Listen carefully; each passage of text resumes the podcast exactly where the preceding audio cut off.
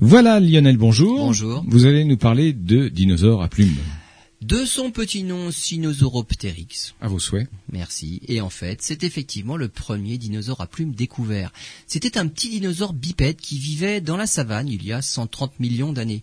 Ce petit spécimen de seulement un mètre de long de la tête à la queue est en fait devenu une véritable vedette. On y a découvert des pigments à partir desquels les chercheurs britanniques à l'origine de la découverte ont pu déduire les couleurs.